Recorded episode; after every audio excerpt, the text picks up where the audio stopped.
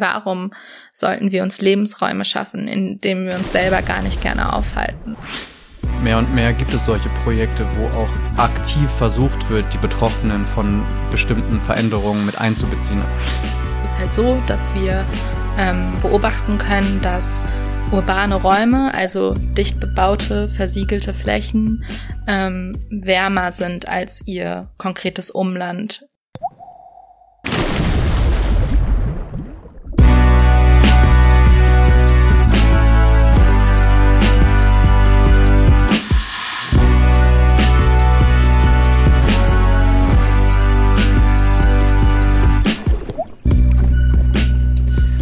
Hallo und herzlich willkommen zu einer neuen Folge Sturm und Tatendrang, der Podcast zum Umdenken und Mitgestalten.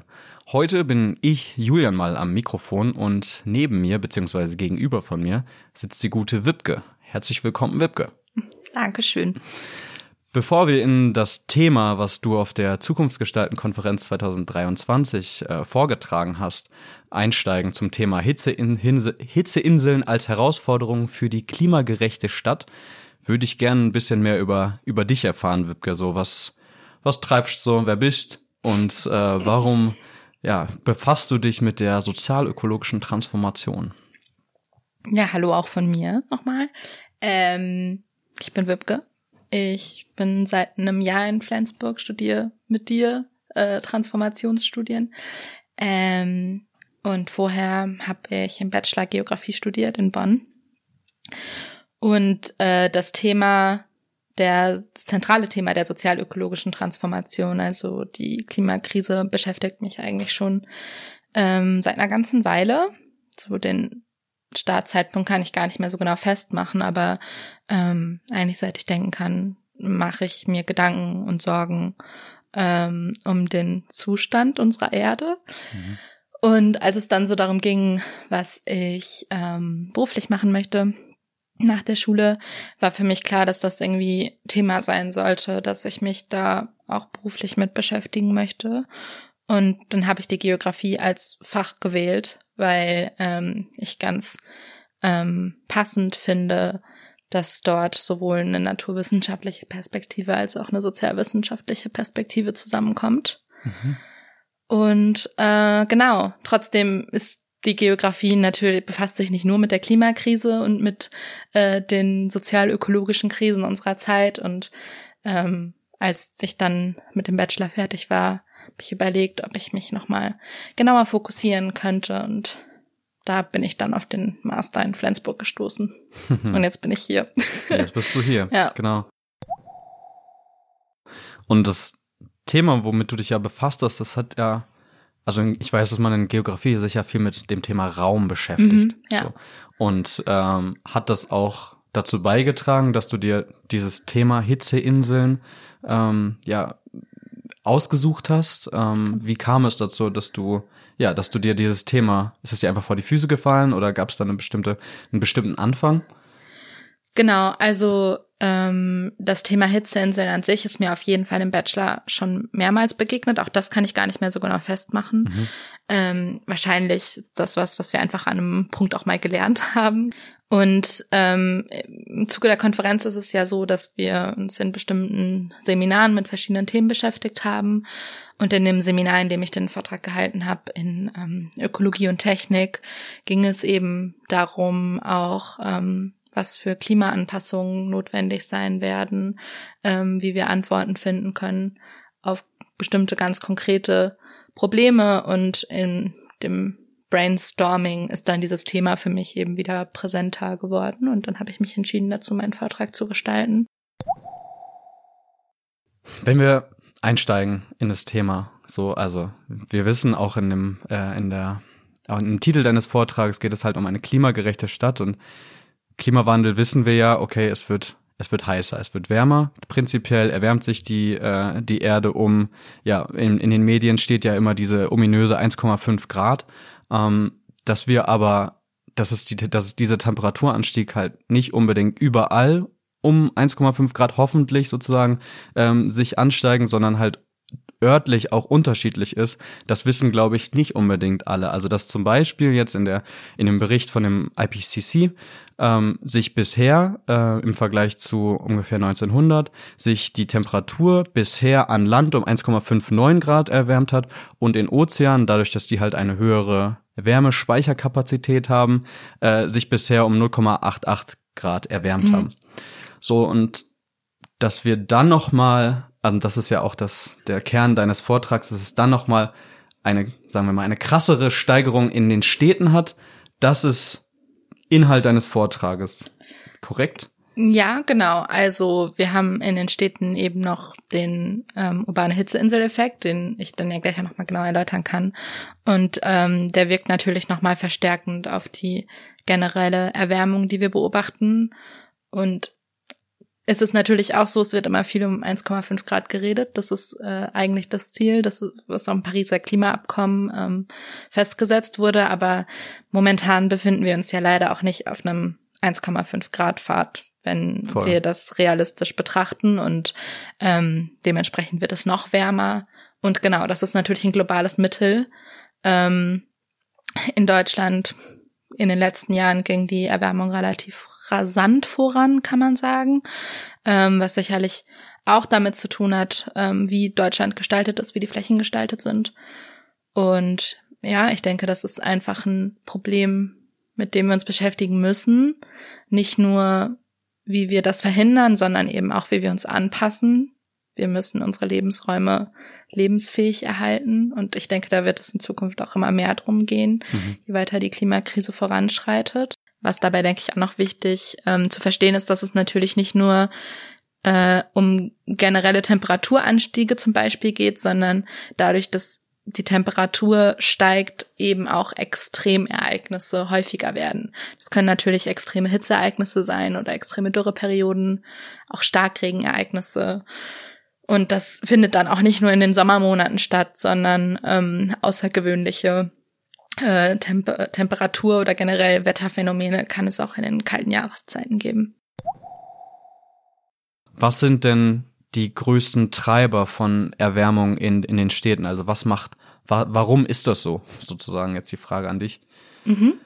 Also generell würde ich, glaube ich, noch mal einmal ganz klar sagen, es ist halt so, dass wir ähm, beobachten können, dass urbane Räume, also dicht bebaute, versiegelte Flächen, ähm, wärmer sind als ihr konkretes Umland, wo mhm. eigentlich eine ähnliche Klimasituation herrschen sollte, wenn dort eben nicht bebaut wäre. Und da gibt es ganz viele ähm, verschiedene Ursachen, die äh, da zusammenkommen.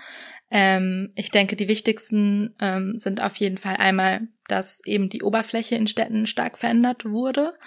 Ähm, dadurch, dass natürlich Gebäude dort gebaut werden, ähm, Straßen sind ein ganz wichtiger Faktor, wo einfach die Fläche so versiegelt wird und auch mit Materialien bebaut wird, die schneller aufheizen als ähm, natürliche Materialien. Also zum Beispiel Asphalt. Genau. Früher war vielleicht da ein Wald oder eine Wiese genau. oder sowas und Asphalt ja. nimmt mehr Wärme auf und speichert Wärme mehr. Genau. Ja. Das ist so. Ähm, da kommen wir ja vielleicht gleich auch nochmal zu. Das äh, hat ein bisschen auch mit der Materialbeschaffenheit zu tun. Ähm, dann ist ein wichtiger Faktor, wie eine Stadt bebaut ist. Dieses Phänomen ist besonders extrem in, in Räumen, wo man sehr hohe und sehr dichte Gebäude hat. Denn äh, man muss sich das so vorstellen, die Sonneneinstrahlung, die Wärmeeinstrahlung ähm, reflektiert dann auch an den Oberflächen, also sowohl an den Straßenoberflächen als auch an Gebäudewänden zum Beispiel. Und ähm, da kommt es dann eben zu so multiplen Reflexionen, die den Effekt auch noch verstärken. Mhm. Ein weiterer Faktor ist, ähm, dass der Windfluss, der ja ein großer Faktor für die Temperaturregulation ist, ähm, natürlich auch beeinflusst ist und ähm, anders verläuft als in dem ursprünglichen Zustand. Und auch das kann eben dazu führen, dass ähm, die Städte mehr aufheizen.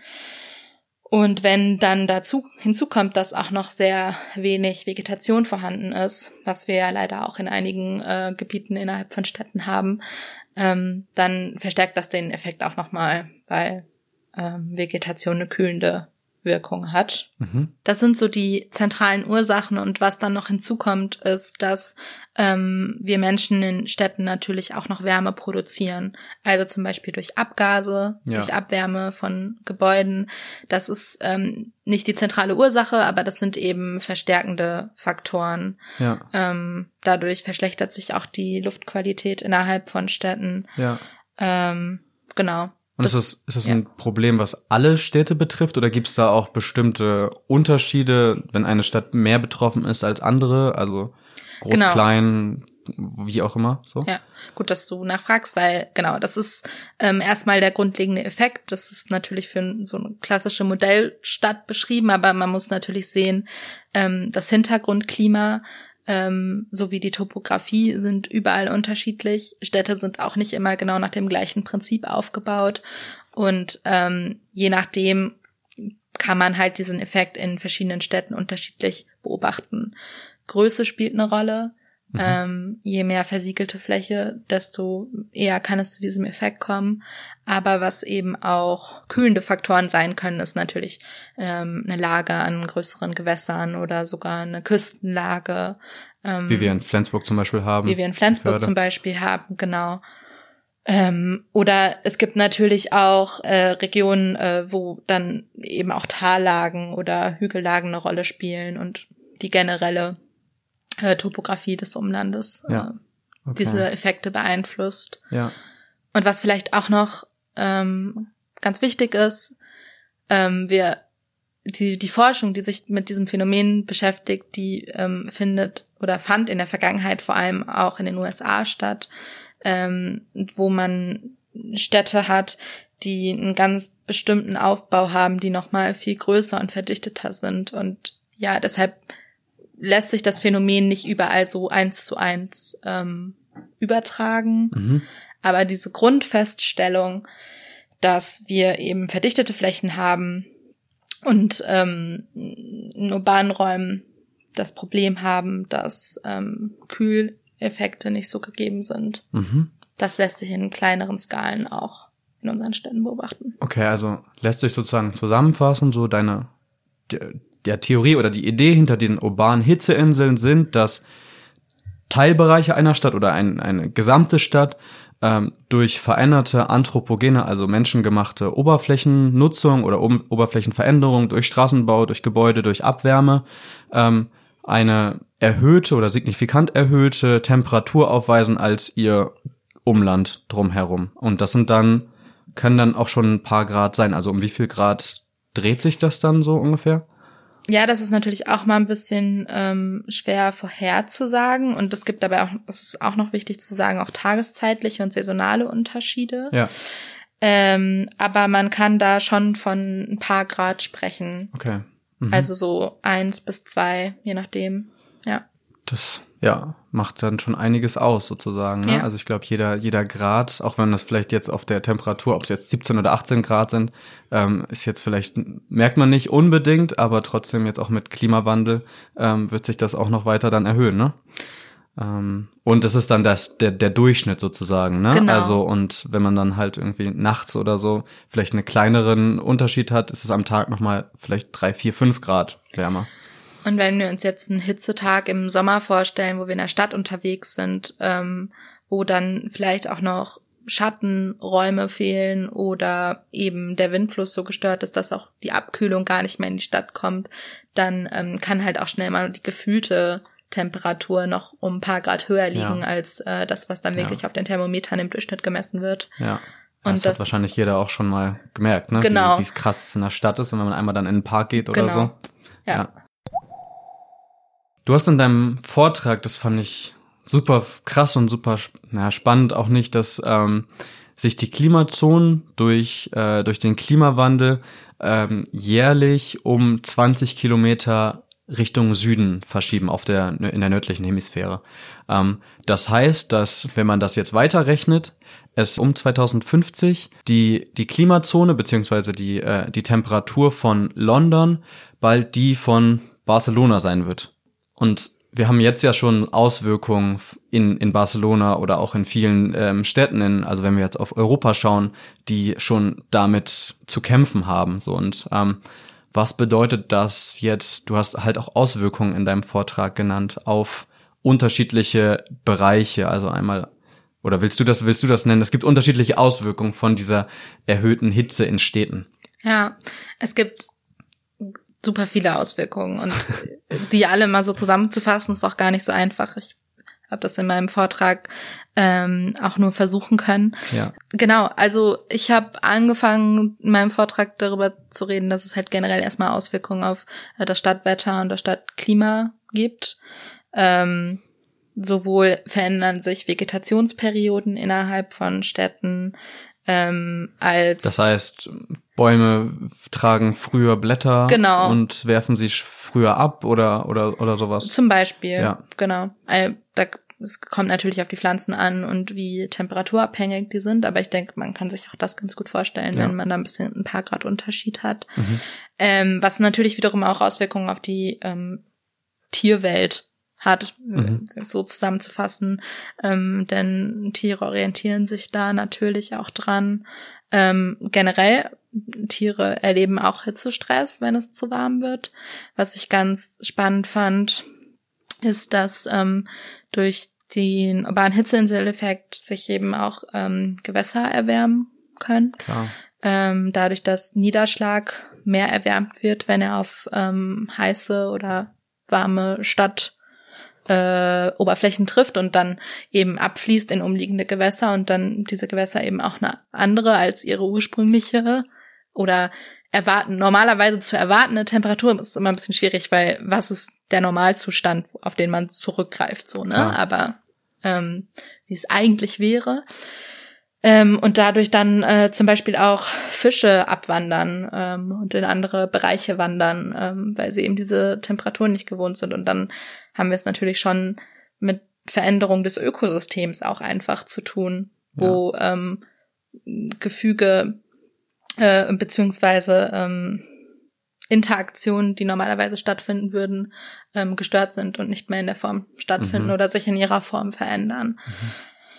Ähm, genau, das ist zusammengefasst auf jeden Fall eine Belastung der Ökosysteme. Ja. Und ähm, diese Auswirkungen können wir auch bei uns selber spüren. Das ist auch ein ganz ähm, zentraler Faktor. Ähm, es gibt das Phänomen des Hitzestress. Es ist so, dass Hitzetote infolge von Hitzestress ähm, in den letzten Jahren ähm, eine Vielzahl von ähm, ähm, Todesfällen ausgemacht haben, die eigentlich als Folge äh, des Klimawandels gezählt werden können, eine gewisse Naturkatastrophe auch sind. Aber das ist natürlich nicht so präsent, weil das passiert relativ still, anstatt ähm, irgendwie ein krasses einschneidendes Ereignis zu haben, wie zum Beispiel die Flutkatastrophe im Ahrtal, so, ähm, die natürlich auch schrecklich und verheerende Folgen hatte. Aber ähm, ja, man geht davon aus, dass ähm, Hitzewellenereignisse die höchste Sterblichkeitsrate unter den Naturgefahren Mhm. darstellt. Ja, krass. Und ich finde, also mein Gefühl ist zumindest, dass es gar nicht so präsent ist und wir da bisher noch viel zu wenig drüber reden. Wahrscheinlich auch dadurch, dass vielleicht Hitze, also das ist ja keine Todesursache, man stirbt an Hitze, sondern das wirkt sich ja auch, also wir reden ja gerade über schwache Menschen, ältere Menschen, Genau, ne? ja. Und dass das natürlich erstmal eine Belastung für den Körper wahrscheinlich ist und dann kann das sich ja vielleicht auch in unterschiedliche, ähm, ja, Kra ja, Krankheiten vielleicht ja nicht, aber unterschiedliche Auswirkungen halt haben für den Körper und dann stirbt mancher vielleicht an, an Herzinfarkt und mancher an äh, Mhm. Organversagen oder so, ne? Und das ist dann vielleicht auch wahrscheinlich schwer dann Genau. sagen, okay, das ist die Hitze, das ist der Klimawandel, ne? Ja. Aber wie du sagst, es wird anscheinend mehr und mehr darüber gesprochen.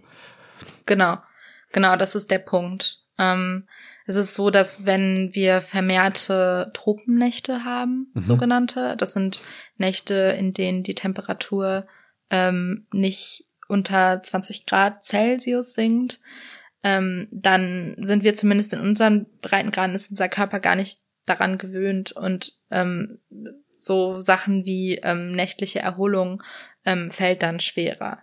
Das merken wir vielleicht auch gar nicht so, aber auf die Dauer bedeutet das eben Hitzestress für den Mhm. Körper. Der Körper ist da nicht dran gewohnt. Und ähm, Was, das heißt, jedes, sorry, nochmal, Ja, äh, jedes Grad macht dann auch wirklich ein, hat dann eine Auswirkung Ja. sozusagen auf den Körper, ne? Also wenn du sagst ab 20 Grad, okay, wenn wir dann über 19, 18 Grad sprechen, wäre schon besser als 21, 22 Grad, ne? Wahrscheinlich. Ja, und was, glaube ich, sehr wichtig dabei ist zu verstehen, wir können natürlich auch hohe Temperaturen mal aushalten, aber das ist darauf angelegt, dass wir die nur ähm, periodisch aushalten und dass Mhm. wir immer wieder die Möglichkeit haben, uns abzukühlen, Mhm. dass der Körper sich wieder regenerieren kann. Und das wird halt schwerer in ähm, Städten, wo diese Kühlungsfunktion nicht mehr gegeben ist, wo es eben nachts nicht mehr kalt wird, wo man aber vielleicht auch nicht die Möglichkeit hat, entsprechend zu lüften ähm, und äh, den Körper und dem Körper dadurch Erholung zu gewähren oder nicht die entsprechenden Schattenräume hat, um den Körper Erholung zu gewähren. So.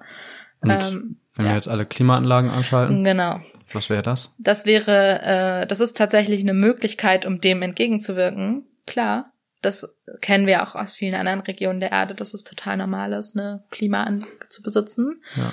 Ähm, Klimaanlagen können den urbanen Hitzeinseleffekt aber auch wiederum verstärken, weil auch sie produzieren ja Abwärme, Hm, während okay, sie Räume Stimmt. kühlen. Ja. Das ist in anderen äh, Städten ein ganz zentraler Faktor auch, der den Effekt verstärkt. Und ähm, natürlich müssen äh, Klimaanlagen ja auch mit Strom betrieben werden. Und ähm, wenn wir jetzt nicht nur auf so kleine Effekte schauen, sondern auf den die globale Gesamtlage und die Klimakrise, dann ist es natürlich besser, wenn wir äh, das gar nicht erst brauchen. Ich habe äh, in meinem Vortrag eben auch noch einen Fokus auf die ähm, sozial ungleichen Auswirkungen von urbanen Hitzeinseleffekten gesprochen. Mhm. Wir sehen auch, dass ähm, innerhalb von Städten Menschen ungleich von so, äh, ähm, urbanen Hitzeinseln äh, betroffen sind. Es ist so, dass man sogar so weit gehen kann, von ähm, innerstädtischen Hitzeinseln zu sprechen, zumindest Okay. in sehr großen urbanen Gebieten. Ähm, denn die Gebiete, die vor allem Hitzeinseln sind, sind, ähm, ich denke, das ist dann in der Folge ganz logisch, Gebiete mit weniger Grün. Gebiete, die ähm, dichter bebaut sind. Und es lässt sich eben beobachten, dass das auch ähm, Gebiete in Städten sind, wo ähm, das durchschnittliche Einkommen eher geringer ist, wo Menschen nicht so viel haben. Und ähm, ja, die sind in der Folge eben stärker von den Auswirkungen, die ich gerade beschrieben habe, der urbanen Hitzeinseln betroffen Mhm.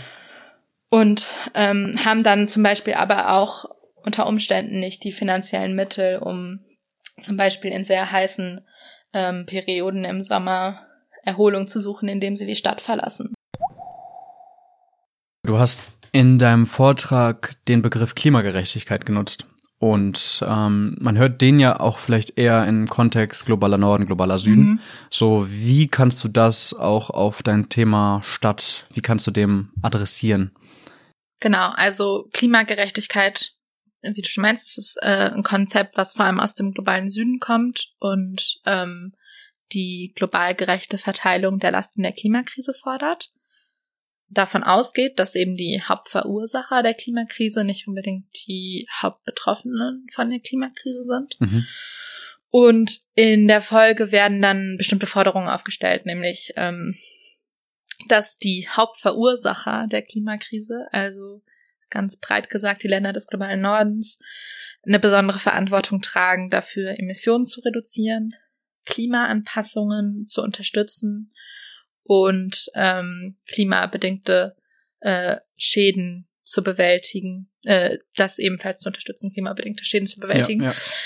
Und ähm, meine These ist, dass ähm, man das eben auch kleinräumiger anwenden kann. Und wenn wir eben Stadtgefüge betrachten und beobachten, dass ähm, bestimmte marginalisierte Gruppen, Gruppen mit geringem Einkommen besonders stark von der äh, von den Auswirkungen der Klimakrise, in dem Fall von den Auswirkungen der ähm, Hitze in Städten betroffen sind, ähm, dass ähm, diese Gruppen einerseits gleichzeitig nicht die Hauptverursacher der Klimakrise oder sogar der konkreten Hitze in den Städten sind, weil sie zum Beispiel ähm, weniger Auto fahren, vielleicht mehr ÖPNV benutzen, ähm, weniger Fläche in Anspruch nehmen in Städten. Weniger Gebäude bauen können. Weniger Gebäude bauen können, genau.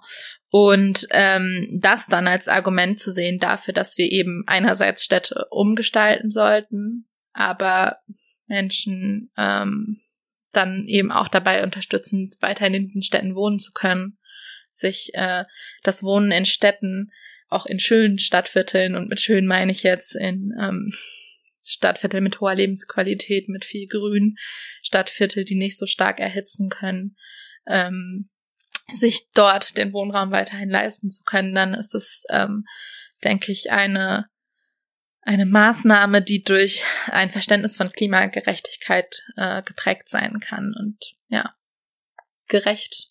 Es ist gerecht, äh, das zu fordern, das zu, zu durchzuführen vor den vom Hintergrund der Klimakrise, ähm, vom Hintergrund der Verursachung, äh, verursachenden ähm, Phänomene der Klimakrise und der Auswirkungen der Klimakrise. Also so wie wir das ja in vielen Diskursen schon jetzt erkennen, dass ähm, Klimawandel schon eher auch Menschen des globalen Südens betrifft, Menschen, die halt ähm, weniger äh, ja, finanzielle Mittel haben mhm. oder so, äh, ist das auch, kann man das sozusagen im Mikrokosmos auch innerhalb einer Stadt betrachten, genau. dass das halt Klimawandel ja. mehr Menschen äh, mit weniger Einkommen mit weniger räumlichen Möglichkeiten sozusagen. Also vielleicht kann, kann sich ein, äh, ein Mensch, der mehr Geld in der Tasche hat, irgendwie eher in den Stadtrand ausziehen mit einem großen Garten, mit einem mhm. kleinen See oder sowas. Und das können halt manche Menschen nicht. Das heißt aber auch, wenn wir schon mal einen Schritt weiter gehen in was können wir dagegen tun, dann ist es yes. sehr wichtig, das mitzubedenken, weil natürlich können wir anfangen, die Städte umzubauen und grüner zu gestalten, aber wenn wir nicht gleichzeitig Möglichkeiten finden, ähm, Verdrängungsprozessen innerhalb der Stadt etwas entgegenzusetzen, dann ähm, wird es auch da zu sogenannter Green Gentrification kommen, also der Gentrifizierung in Gründen, in Folge von Nachhaltigkeitsmaßnahmen. Hm, mhm. das ist auch ganz gut belegt. Das passiert auch in anderen Zusammenhängen, dass wenn eben Städte ähm, ähm, besser gestaltet werden, was häufig eben auch eine das ist ja eigentlich ganz schön, dass es so mit Lebensqualität zusammenhängt, mhm. dass wir ähm, Maßnahmen gegen die Klimakrise damit verbinden können, dass wir unsere Städte allgemein wohnlicher gestalten und ähm, besser an uns, die wir ja in den Städten leben, anpassen. Ja. Aber genau, wenn wir nicht aufpassen, wenn das nur sehr partiell passiert, dann kann es eben auch dazu führen, dass ähm, die Nachfrage nach diesem Wohnraum steigt und ähm, Gruppen verdrängt werden, die dort schon seit längerer Zeit leben, mhm, die sich dann das Viertel nicht mehr leisten können.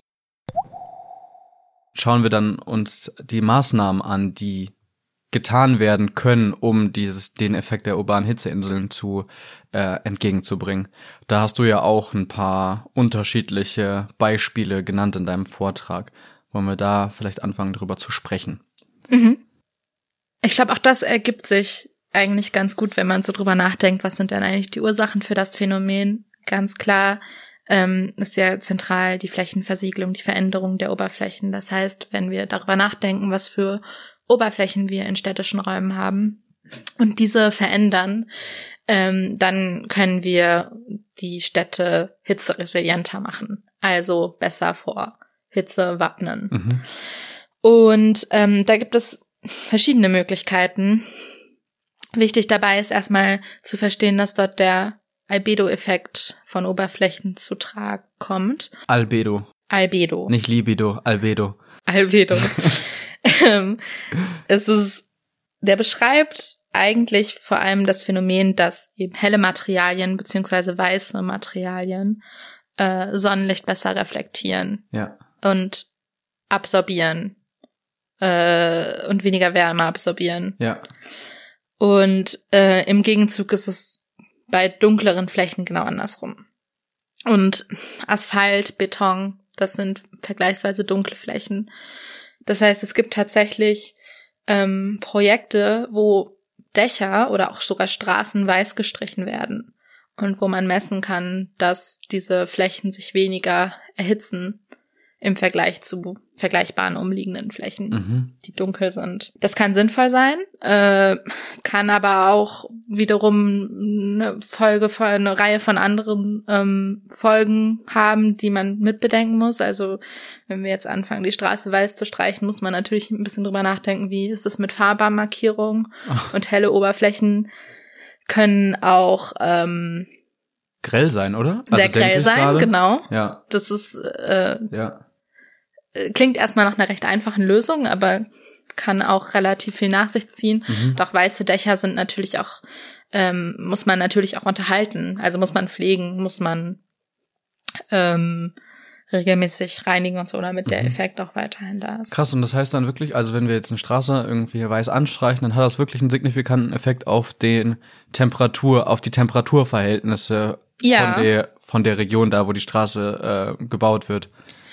Ähm, genau, für meinen Vortrag hatte ich rausgesucht, dass das in ähm, Los Angeles 2015 ausprobiert wurde. Und ähm, da hat man eine verringerte Oberflächentemperatur von etwa 6 Grad im Celsius im Vergleich zu normalem Asphalt gemessen. Krass. Also ich habe äh, jetzt gerade nicht mehr parat, was da die äh, Lufttemperaturen waren, die dort Mhm. gemessen wurden, aber ähm, das kann schon signifikanten Effekt haben. Wow, ja. Ich erinnere mich, irgendwie habe ich so im Bild auch viele Städte so, wenn äh, man eher im Süden unterwegs ist, also vielleicht nicht Süddeutschland, sondern Südeuropa Mhm. oder oder noch weiter, sind auch, also so, das ist gerade mein Bild, eher weiß angestrichen als ähm, als andere, also so die Häuser, äh, Fassaden oder so. Also das, der Klassiker ist ja eigentlich Santorini auf Griechenland. Das sind diese, diese Stadt, malerisch, die man so vor Augen hat, wo die ähm, Häuser Ah, alle ja, weiß sind. Ja, ah, Ich ja, weiß nicht, ob guck. du das Bild gerade. Nee, habe ich nicht, aber ich hoffe, ich habe den an. richtigen Ort genannt und das jetzt gerade nicht verwechselt, aber ich glaube, das ist doch vielen ein Begriff. Ja. Äh, der weiße, die, das weiß gestrichene, die weiß gestrichene Stadt vor dem blauen Meer. Okay. Ja. Mhm. Hm. Okay, also ein, eine Maßnahme, die man wa- wahrscheinlich relativ kostengünstig auch Ja. und schnell sozusagen gestalten könnte. Ja. Ne? Ich denke, dass vor allem die Fassaden und Dächer da ein großes Potenzial bieten. Also Ja. auch Straßen klar, aber wie gesagt, das kann nochmal besondere Herausforderungen mit sich bringen. Ja, okay. Man kann ähm, Oberflächen natürlich aber auch verändern, indem man sie begrünt. Das ist ja auch eine Form von Oberflächenveränderung. Und es ist tatsächlich so, dass auch Grünflächen geringeres Albedo haben. Mhm. Aber was man auch beobachtet, wenn man zum Beispiel Gründächer und grüne Fassaden betrachtet, dass die ähm, Verdunstungskühlung der Pflanzen eben auch noch zusätzlich ähm, positive Auswirkungen haben Mhm. und ähm, generell das Stadtklima durch mehr Grün innerhalb von Städten verbessert wird. Nicht nur in Bezug auf Hitze, sondern auch in Bezug auf äh, zum Beispiel ähm, Starkregenereignisse Mhm. oder auf äh, die Verbesserung der Luftqualität, die natürlich auch mit Wärme zu tun hat, aber natürlich auch generell die Filterung von Schmutzpartikeln etc. Ja. Also was dabei auch noch eine, eine positive Folge ist, wir reden natürlich darüber, wie können wir generell die Städte kühler machen, aber wenn wir dann in diesen Hitzeereignissen drin sind, dann sind Bäume, gerade Stadtbäume, äh, die Schatten spenden können, vor allem wenn man auch dann draußen unterwegs ist, auch eine, eine total wichtige Sache, um dann eben auch in der konkreten Situation Abhilfe zu schaffen Ja. und das, ähm, ja, die, den Wärmekomfort zu verbessern. Ja.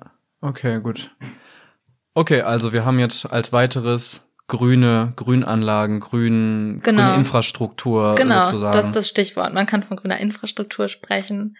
Ähm, das fasst eben zusammen ähm, grüne Fassaden, grüne Dächer, aber eben auch ähm, generelle Grünflächen in Städten, Parks oder eben Straßenbegrünung äh, in Form von Bäumen oder Sträuchern. Und ähm, ganz allgemein lässt sich sagen, je mehr, desto besser. Und ähm, das ist ja auch eine ganz logische Folge eigentlich, denke ich, denn wenn wir darüber sprechen, dass eine zentrale Ursache die Veränderung der Landoberfläche ist, dann kann es nur hilfreich sein, die Landfläche so gut es geht, so viel es geht, zurück in ihren ursprünglichen Zustand zu versetzen. Klar, ähm, der, idealerweise müsste man halt die ganze Stadt abreißen, so wenn wir wir sagen wollen, wir wollen zurück zum. Genau, wir wollen zurück zum Ursprungszustand. Das ist natürlich nicht das Ziel, aber ähm, je mehr wir die Stadt aufbrechen, das hat positive Auswirkungen, Auswirkungen auf ähm, den Hitzeinseleffekt, aber wie gesagt eben auch auf ganz viele andere Probleme, die wir im städtischen Raum auch haben. Ich denke äh, gerade auch noch ja. so an Photovoltaikanlagen. Die nehmen ja dann wahrscheinlich auch etwas davon auf. Vielleicht nicht so viel wie ein Baum oder so, aber dadurch kann man ja dann vielleicht auch umwandeln und dann in elektrische Energie die äh, zur Verfügung stellen, ne? Genau, das ist ganz cool, weil wir da natürlich zwei positive Faktoren haben. Einmal ist genau die Albedo im Vergleich zu herkömmlichen Dächern von Photovoltaikpaneelen äh, auch besser. Ja. Ähm, und gleichzeitig können wir dann natürlich auch noch äh, nachhaltigen Strom produzieren und Win-Win, Win-Win-Win. Klassische Win-Win-Situation. Ne? Genau. Und ähm, ja, das glaube ich eine Kombination aus Gründächern und aus Photovoltaik ähm, äh, eine super Sache im Bezug auf ähm, Hitzemaßnahmen. Mhm. Zumal wir ja gerade in Deutschland auch viele Dächer mit Dachneigung haben. Ich bin da jetzt nicht ganz so sehr drin in dem Thema, aber ich glaube, das ist in, in, in Fragen von Gründächern ein bisschen einfacher auf Flachdächern Gründächer zu installieren als auf klassischen Giebeldächern. Ja, wahrscheinlich schon. Äh, ja, aber das geht jetzt, glaube ich, zu sehr ins Detail. Ja. Es gibt auf jeden Fall Möglichkeiten, ja. Dächer zu gestalten, anstelle sie einfach kahl zu lassen und auf, aufhitzen zu lassen mit Gründächern, mit Bepflanzung, mit Photovoltaik, mit weiß, was, weißer Farbe. Was auch noch wichtig, äh, was mir persönlich auch noch sehr wichtig ist, ist die Effekte von Stadtgrün, von grüner Infrastruktur, äh, können natürlich auch ganz einfach positiv psychologische Effekte für uns sein. Wir fühlen uns wohler, je mehr Grün und je mehr Natur wir um uns herum haben. Das hat Naherholungsfaktor. Nicht ohne Grund mögen wir es, Parks in Städte zu haben, in die wir uns begeben können, so zur Naherholung. Und ich finde, wenn wir über die Stadt der Zukunft nachdenken, dann sollte das auch allein schon ein ganz zentrales Argument sein, weil warum sollten wir uns Lebensräume schaffen, in denen wir uns selber gar nicht gerne aufhalten? Mhm. Ich finde, das ist ein total legitimes und zentrales Argument dafür zu sagen, wir müssen unsere Städte grüner gestalten. Okay. Gibt es noch weitere Maßnahmen, die man so noch an den Tag legen könnte? Was auch mit grüner Infrastruktur zu tun hat, aber was ich jetzt gerade noch gar nicht so genau angesprochen habe, ist ähm, auch generell blaue Infrastruktur, ist das Pendant zu grüne Infrastruktur, also Wasserflächen. Wasser kann natürlich eine kühlende Wirkung haben. Generell ist es nicht schlecht, einen, einen See in der Stadt zu haben oder ähm, Fließgewässer. Aber ähm, generell wenn wir mehr Stadtgrün installieren wollen, dann braucht dieses Grün natürlich auch Wasser, um überleben Klar. zu können. Und neben der generellen kühlenden Wirkung von Wasser ist es deshalb generell gut, über ähm, eine Stadt nachzudenken, ähm, die den natürlichen Wasserkreislauf wieder besser äh, wieder erhält, wieder. Ja, genau. Ja äh, fördert, fördert, aufbaut. ja. Ähm, und da ist es ganz ähnlich, also kann man eigentlich ganz analog sehen zur ähm, Hitzeinsel, so dass die Versiegelung natürlich ein großes Problem ist. Momentan ist es ja eher so, dass wir ähm, Niederschlag in die Kanalisation und dann in umliegende Gewässer leiten. Aber es wäre eigentlich total wichtig, wieder mehr Versickerungsflächen zu schaffen, wo das Wasser äh, direkt in den Boden gelangen kann, ins Grundwasser gelangen kann und dort dann eben wieder verfügbar wird für die Pflanzen ähm, in der Stadt, in der unmittelbaren Umgebung. Und wenn wir das schaffen, dann haben wir eben auch ein Stadtgrün geschaffen, was, wenn dann die Hitzeeignisse wirklich da sind, auch einfach widerstandsfähiger ist. Mhm. Ja. Wipke, wir können ja jetzt ganz ehrlich sein und sagen, im Vorfeld ja. von dieser äh, Aufnahme haben wir uns gemeinsam eine Veranstaltung uns angeschaut, ja. die das Thema Schwammstadt betrifft. Genau. Das heißt, Schwammstädte sind auch eine Idee, die man eigentlich in diesem, in diesem Spektrum sehen kann, dass Städte mehr und mehr so da in die Richtung gehen sollen oder die Stadt der Zukunft, dass es ein Schwamm ähnelt. Also das, das Wasser, was reinkommt, du hast, ja. es, du hast es gerade gesagt, nicht sofort ausgeleitet in die Kanalisation in den nächsten Fluss oder ins ja. Meer geleitet wird, sondern mehr aufgehalten wird durch Speicherungsmechanismen. Und das könnten zum Beispiel Gewässer sein, aber das ist halt schwieriger vielleicht in Innenstädten oder sowas. Aber es gibt auch im Kleinen ja anscheinend, so haben wir auf jeden Fall das mitbekommen, Ideen, wie sowas gestaltet werden kann.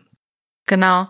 Was ähm, glaube ich, da auch ganz zentral ist, ist, dass es auch einfach inzwischen Oberflächen beziehungsweise Straßenbeläge gibt, die halt eben ermöglichen, dass das Wasser dort versickert mhm. und nicht einfach ähm, ober, äh, an der Oberfläche abfließen muss. Mhm.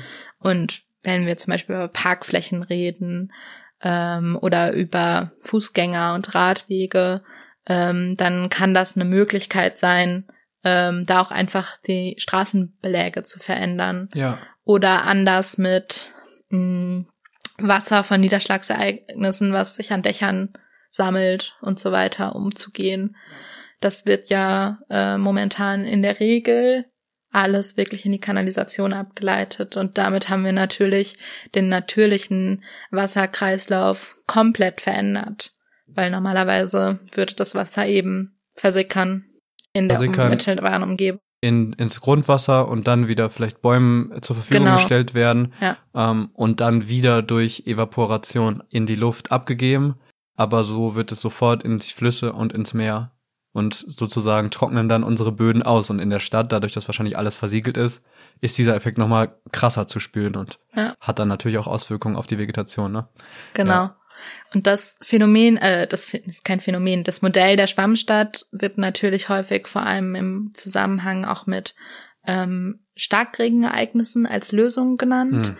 Ähm, denn auch da ist es so, dass die vergangenen Starkregenereignisse, die wir ähm, jetzt in den letzten Jahren hatten, ähm, viel damit zu tun haben, dass das Wasser, was dort in kurzer Zeit runtergekommen ist, was ähm, wir in den letzten Jahrzehnten in dieser Stärke zwar nie so beobachtet haben, also das war schon ein Einschnitt, dass es so viel Wasser war wie noch nie zuvor auf einmal, aber dieses Naturereignis ist eigentlich an dem Punkt zur Naturkatastrophe geworden, wo eben das Wasser nicht mehr auf natürlichem Wege äh, geflossen ist, sondern ganz stark beeinflusst durch die Eingriffe des Menschen in die natürlichen Wasserwege ja. ähm, sich eben vermehrt hat.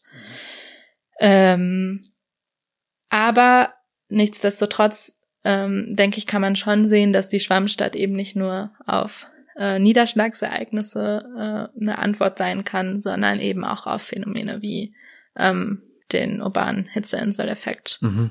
Ja, ich fand's auf jeden Fall, also wenn wir jetzt noch auf diesen Vortrag ähm, zurückgehen, ja. spannend oder wichtig, dass auch die Stadt, also das wurde von der Stadt Flensburg sozusagen ins Leben gerufen und dass sich schon viele Stadtplanerinnen und Stadtplanungsbüros mit diesem Prinzip, also sich da auskennen und das auch in die Stadtplanung versuchen mit einzubeziehen. So, das war jetzt hier in Flensburg. Ich weiß, dass es in Berlin, glaube ich, anders ausschaut. Das können wir auch nochmal Quellen in die Shownotes packen. Ähm, dass da wirklich danach gehandelt wird, dass versucht wird, ähm, das Wasser, das fließende Wasser in der Stadt so zu leiten, dass es in der Stadt bleibt ich fand super, dass das anscheinend auch schon in der Stadt und in äh, ja in den Entscheidungsorganen Platz hat und ja. äh, immer wichtiger wird. Das heißt ja auch die Relevanz deines Themas zeigt sich dadurch einfach auch noch mal mehr, dass das ein Thema ist, was sogar hier schon in Deutschland anfängt, sich breit zu machen. Ich denke, da haben wir viel vor uns, aber was ich immer sehr äh, motivierend eigentlich finde und was mich optimistisch stimmt, ist, dass wir eben so verschränkende Effekte sehen. Klar sind die Ursachen äh, unserer multiplen Krisen, die wir äh, haben, miteinander verschränkt, aber die Lösungen können auch eben mehrere positive Effekte haben. Und wenn wir genau dann mhm. eben darüber mhm. reden, was machen wir gegen die urbane Hitzeinsel, können wir andere äh, oder die Hitze in der Stadt, dann können wir andere ähm, andere Herausforderungen mitbedenken und was wir machen, kann auf mehrere Probleme, Problemlagen positive Auswirkungen haben. So, wenn wir jetzt nochmal zum Ende hinschauen, okay, was, was können wir tun? Was kann, was kann vielleicht jeder privat tun? Was können wir vielleicht mit bewirken, mit, ähm, mit versuchen, äh, mit zu handeln in, auf politischer, auf kommunaler Ebene so und was kann vielleicht auch auf, ähm, auf der großen Bühne stattfinden in den nächsten Jahren? Können wir da vielleicht noch mal kurz ein bisschen mehr drüber, drüber sprechen, so in dem Format, wie du dich damit auch auseinandergesetzt hast, so vielleicht erstmal so individuell. So, also wir können ja. jetzt ja nicht einfach rausgehen und die Straße jetzt weiß vor unserer aufreißen. Haustür streichen oder aufreißen, genau. Ja, das ist natürlich immer bisschen schwierig und ich finde das auch immer zu betonen, so die Klimakrise lösen wir nicht in unserem individuellen Verhalten, Voll, ja. leider. Und ähm, jeder, der da was anderes behauptet, trägt auch irgendwie ein bisschen dazu bei, uns selber die Schuld aufzuladen und die Verantwortung. Und das kann sehr erschlagend sein und äh, auch ja dazu führen, dass man vielleicht ein bisschen Mut verliert. Aber ähm, ja, also ist es natürlich so, wenn man jetzt ein Grundstück hat oder ähm, in der positiven Lage ist, dass ein Häuslebauer ist. Ein Häuslebauer ist so, dann ist es natürlich schon wertvoll, auch darüber nachzudenken, ähm, macht es vielleicht Sinn, mein Dach zu begrünen? Oder wie kann ich dazu beitragen, dass auf meinem kleinen Fleckchen Erde äh, ich eben nicht noch dazu beitrage, ähm, den Hitzeinseleffekt zu verstärken? Indem ich oder, noch eine Terrasse bauen will oder, oder, oder irgendwie noch versiegeln genau, möchte oder sowas. Ja. Ne? Mhm. Wie, wo leite ich eigentlich mein Regenwasser ab? Wir haben bei dem Vortrag über die Stadt, äh, die Schwammstadt ja auch gehört, dass es inzwischen anscheinend auch einfacher geworden ist, ähm, Wasser auf dem eigenen Grundstück anders zu verwenden, als es einfach nur in die Kanalisation abzuleiten. Ja. Ähm, kann aber auch ähm, regional sehr unterschiedlich sein.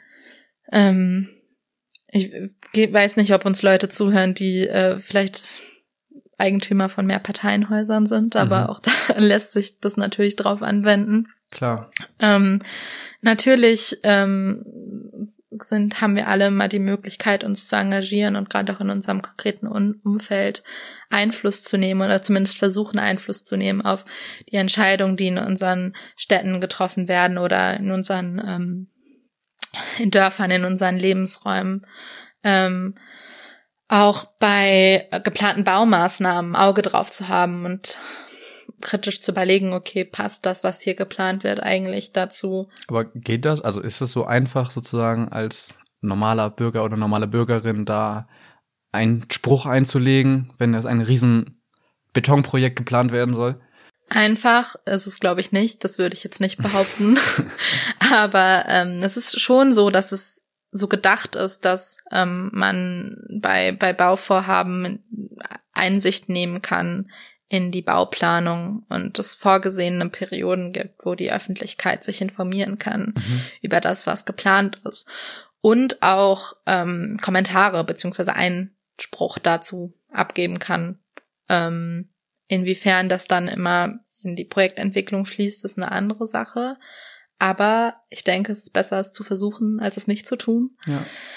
Gerade wenn es um äh, größere Projekte geht, einfach das Thema auch immer wieder auf die Karte äh, zu bringen und äh, zu sagen, mir ist das wichtig als Bürger in dieser, dieser Stadt. Ja.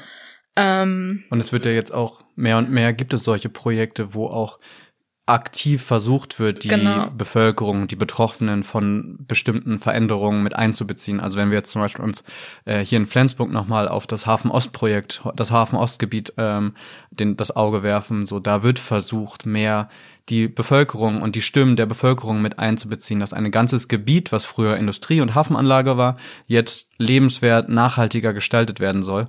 Und da, ja, gibt es, also wir wissen, es gibt da auch natürlich Hemmnisse, wenn halt mehr Stimmen sozusagen ihre Interessen vertreten wollen, aber es ist halt ein, ja, transparenter Prozess und wo halt auch mehr Leute etwas davon haben, ähm, als vielleicht Projekte, wo dann ein, ein Bauherr oder eine Bauherrin entscheidet, okay, das wollen wir jetzt hier umsetzen. Ja. Ich finde es auch sehr schön zu sehen, dass so generell Beteiligungsverfahren immer mehr ähm, auch über das, was äh, durch den Gesetzgeber vorgegeben ist, hinaus ja. implementiert ja. werden in, in, in Stadtplanungsprojekten. Und wenn man jetzt mal eine Ebene höher geht, wie gesagt, die individuellen Möglichkeiten sind natürlich immer auf bestimmte Weise begrenzt. Ähm, ich denke, dass wir, wenn es um die Stadtplanung oder die Raumplanung an sich geht, ähm, das ist wichtig. Ich denke, das ist auch schon auf dem Plan so das Thema, aber dass es echt äh, wichtig ist, dass ähm, zukünftige Bauvorhaben ähm, immer diese Thematiken mitbedenken und dementsprechend auch zukunftsweisend gestalten und bauen und umbauen. Mhm. Ähm, was ganz zentral ist, ähm, in Deutschland wird immer noch ähm, jährlich super viel Fläche neu versiegelt. Eigentlich. Ungefähr 40, 50 Hektar am Tag ist, glaube ich, die Zahl. Also ist ziemlich krass so. Ja, genau. Und wir eigentlich bräuchten wir einen unmittelbaren Versiegelungsstopp. Es ist schon so viel Fläche versiegelt und damit eben auch betroffen von diesen Effekten, über die wir jetzt heute gesprochen haben. Und ähm, natürlich ist das immer, klingt das immer erstmal krass, gerade wenn wir auch darüber reden, was für Wohnungsdruck es auch gibt und wie problematisch es teilweise auch ist, in Städten ähm, Wohnraum zu bekommen, auch bezahlbaren Wohnraum zu bekommen. Das ist eine große Herausforderung für viele Menschen. Aber ähm, ich denke, wir müssen das, was wir haben, ähm, besser verteilen, besser nutzen, auch wieder aufmachen und entsiedeln in, in so Kontexten, über die wir gerade gesprochen haben, zum Beispiel in Form von, von Schwammstädten oder der Umgestaltung von Oberflächen innerhalb von Städten und eben mit dem äh, mit dem Raum, den wir uns schon zunutze gemacht haben, besser umgehen, mhm. nachhaltiger mhm. umgehen und ähm, ja, zukunftsweisender verteilen, auch Debatten darüber führen, wie wir eigentlich wohnen wollen und wie viel Platz wir in Anspruch nehmen können und wollen ähm, und wofür wir diesen Platz in Anspruch nehmen können und wollen. Stichworte sind da die Autostadt. Hm. Die viele Städte in Deutschland sind ähm, immer noch nach dem ähm, großen Vorbild quasi des Autos geplant und stellen das Auto an erster Stelle. Ähm, dafür geht sehr viel Platz drauf. Ähm, Straßen sind halt eben großer Bestandteil von der versiegelten Fläche in Städten und ähm, Straßen werden natürlich in erster Linie von Autos genutzt. Ähm, das heißt, da haben wir natürlich auch Möglichkeiten, Flächen umzugestalten, wenn wir eben das Auto einschränken, ähm, Parkflächen in Städten einschränken. Und vor dem Hintergrund von all dem ähm, wäre es eigentlich wichtig zu sagen, keine neuen Flächen Deutschland zu versiegeln. Ja. Ja. Und wenn du Effizienz in unserem Wohnraum äh, gerade nennst, ich denke noch an eine andere Folge, wo wir mal den Remanenzeffekt äh, uns äh, näher angeschaut haben. Das ist, ähm, geht darum, dass also prinzipiell die pro Kopf äh, pro Kopf Wohnfläche in den letzten Jahren gestiegen ist ähm, was vielleicht nicht unbedingt immer so nötig ist. Also natürlich ist es wichtig, äh, dass vielleicht auch was ähm, Emanzipation angeht, dass Menschen halt vielleicht alleine wohnen können und dass ja. da auch auf jeden Fall auch ähm, gute Dinge geschehen.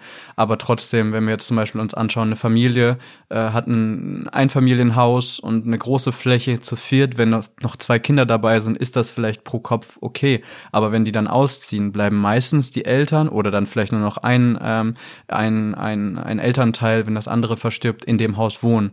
So, und da gibt es ja jetzt auch schon Ansätze, wo man sieht, okay, es, die, ähm, die Bedingungen sozusagen für einen Wohnungswechsel auch noch zu erleichtern. Ja. Natürlich ist es für viele auch psychologisch schwer, sich von dem Haus und dem eigenen Wohnheim so auch das zu verändern, ne? Aber es gibt auf jeden Fall auch Möglichkeiten, das Haus umzubauen, vielleicht in mehrere Wohnungen einzuteilen oder so. Ähm, aber dahin müssten wir, glaube ich, auch denken, was unseren Wohnraum angeht, den effizienter zu gestalten, was du sagst, in der Wohnungsnot, die wir jetzt trotzdem haben. Ne? Das glaube ich auch. Also super wichtiger Punkt. Und ich habe gerade gedacht, als du das gesagt hast, dass da ja auch wiederum ein Faktor ist, Städte attraktiver zu gestalten, wenn wir mehr Grünfläche, mehr Naherholungsfläche innerhalb von Städten ähm, haben, dann kann es sicherlich auch viel attraktiver werden, in äh, Mehrfamilienhäusern, in Mehrparteienhäusern innerhalb von Städten zu wohnen. Denn natürlich kann ich das verstehen, dass man gerne im Eigenheim mit Garten wohnt. Das ist super komfortabel und es hat eine hohe Lebensqualität. Und ich denke, wenn wir wohnen in der Stadt mit einer ähnlichen Lebensqualität versehen können, dann ist es auch etwas, was die, das nochmal fördern kann. Voll. Ja. Cool. Wipke, ich ja. glaube, wir sind angekommen am, am, Ende. Dann danke ich dir auf jeden Fall für, ja. für deine Zeit und für deine Arbeit, die du in dieses ja, sehr, sehr wichtige Thema reingesteckt hast. Weil ich meine, wie viel Prozent werden in Zukunft in Städten leben? 70, 80 Prozent? Also es ist auf jeden Fall. Die äh, Tendenz ist auf jeden Fall weiterhin steigend. Genau. Und da werden, werden wir uns auf jeden Fall mit dem Thema wahrscheinlich noch in Zukunft noch mehr mit beschäftigen müssen. Mhm. Also, danke auf jeden Fall und es hat super Spaß gemacht, mit dir darüber zu quatschen und ähm, ja, deine, ja. deine Expertise dazu zu hören. Danke auch. Das hat mir auch sehr viel Spaß gemacht. Liebe Zuhörenden da draußen, kurze Pause und Hinweis in eigener Sache. Seit längerer Zeit basteln wir nun an Sturm und Tatendrang. Das Ganze macht uns unfassbar viel Spaß, wir lernen täglich dazu und wir freuen uns sehr, euer Feedback und warme Worte zu lesen und zu hören. Wir merken aber gleichzeitig, dass unser gesamtes Projektvorhaben in erster Linie auch eins ist, nämlich zeitaufwendig.